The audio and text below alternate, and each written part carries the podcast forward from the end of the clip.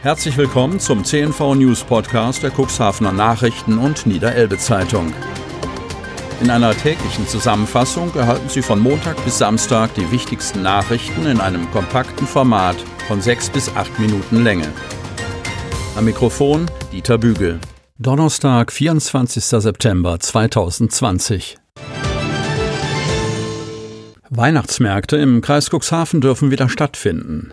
Weihnachtsmärkte in Niedersachsen dürfen in diesem Jahr grundsätzlich stattfinden.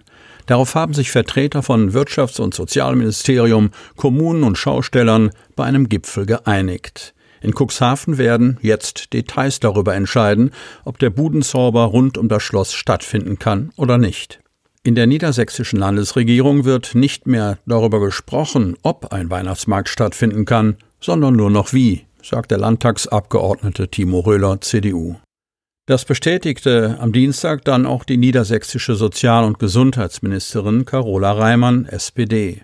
Klar sei für sie, dass der Infektionsschutz oberste Priorität habe, damit alle gesund durch die Vorweihnachtszeit kommen. Hygienekonzepte und Abstandsregelungen müssten eingehalten werden. Darüber hinaus müssen die Infektionszahlen in den nächsten Wochen stabil bleiben, sagt Reimann. Damit sendet sie das Signal, das die Schausteller und Veranstalter erhofft haben. Wir möchten gerne wieder einen Weihnachtsmarkt organisieren, betont der Veranstalter des Cuxhavener Weihnachtsmarktes Christian Marinello. Er werde jetzt abwarten, bis die Landesverordnung Anfang Oktober vorliege. Danach werde ich mit dem Landkreis schauen, wie sich der Weihnachtsmarkt unter Einhaltung der Hygienekonzepte umsetzen lässt, mit den Schaustellern besprechen, ob sie das umsetzen können und dann entscheiden, ob der Weihnachtsmarkt stattfinden kann, erklärt er. Im Landkreis und im Land Hadeln kommen die Nachrichten der Landesregierung zum richtigen Zeitpunkt. Wir haben in den nächsten Wochen ein Treffen, um zu besprechen, was wir anbieten können, sagt Sabine Gütlein von der Stadt Otterndorf. Klar sei, wir wollen auf jeden Fall etwas Schönes machen, was unter den geltenden Corona-Auflagen möglich sein wird. Ob und wie der Hemmorer Weihnachtsmarkt zum ersten Advent über die Bühne gehen kann, ist noch nicht entschieden. Wenn es die entsprechende Verordnung vom Land gibt, wird der ehrenamtliche Arbeitskreis gemeinsam mit der Stadt Hemmoor in Kürze die Entscheidung fällen, kündigte der stellvertretende Stadtdirektor Wolfgang Poit an welche Sorgen die Schausteller noch umtreiben, wie weit die Planungen von Christian Marinello sind und welche Detailinformationen aus der Regierung der Landtagsabgeordnete Timo Röhler CDU am Montag noch für den Cuxhavener Veranstalter hatte, können Sie ab sofort in der neuen Podcast-Folge unter www.cnv-medien.de hören. BBS Cuxhaven ist zufrieden mit Quarantänemaßnahmen.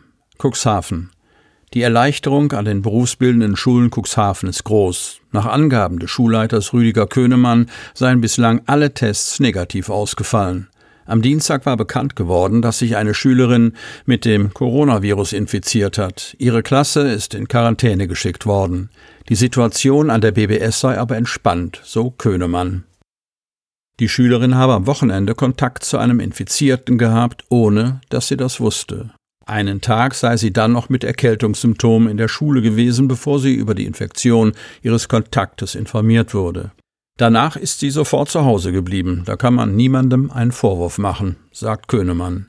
Vorsorglich habe das Gesundheitsamt daraufhin die ganze Klasse sowie drei Lehrer in Quarantäne geschickt. Das Kontaktverbot innerhalb der Klasse war ja aufgehoben. Außerhalb der Klasse hat das Kohortenprinzip gegriffen, so Könemann. Das beinhaltet, dass Schüler verschiedener Klassen keinen Kontakt zueinander haben dürfen. Nach Angaben des Landkreises Cuxhaven verlaufe die Infektion bislang unproblematisch. Insgesamt seien 30 Personen in Quarantäne. Aktuell müsse diese über 14 Tage eingehalten werden. Diese Zeit endet nächste Woche. Die zweite Testung sei für den Beginn der kommenden Woche geplant, sagte ein Landkreissprecher. Am Mittwoch meldete der Landkreis Cuxhaven zwei neue bestätigte Corona-Fälle, einen in der Stadt Cuxhaven und einen in der Gemeinde Hagen. Damit liegt die Gesamtzahl der Infektionen bei 434. Die Neuinfektionsquote, die Zahl der Infektionen in den vergangenen sieben Tagen pro 100.000 Einwohner, ist dadurch im Kreis Cuxhaven auf 6,56 gestiegen. Mado ist heiß auf Auftritt. Kreis Cuxhaven. Uns eint die Leidenschaft für Musik, bringt es Thorsten Stolz auf den Punkt. Der Hemmorer ist mit seinen 56 Lenzen gewissermaßen das Küken unter den sechs Musikern aus der Region, die sich Mado nennen. Das steht schlicht und einfach für Musikschule an der Oste und dort haben sie sich auch kennengelernt. Neben Thorsten Stolz, dem Leadsänger, der zusätzlich Gitarre spielt, gehört auch Schlagzeuger Mike Behrens aus Basbeck der Band an. Die Musikerfahrung des Oldies ist genauso alt wie Thorsten Stolz. Ebenso zu Mado gehören auch Arne und Anja Bese an Keyboard und Saxophon aus Hammer.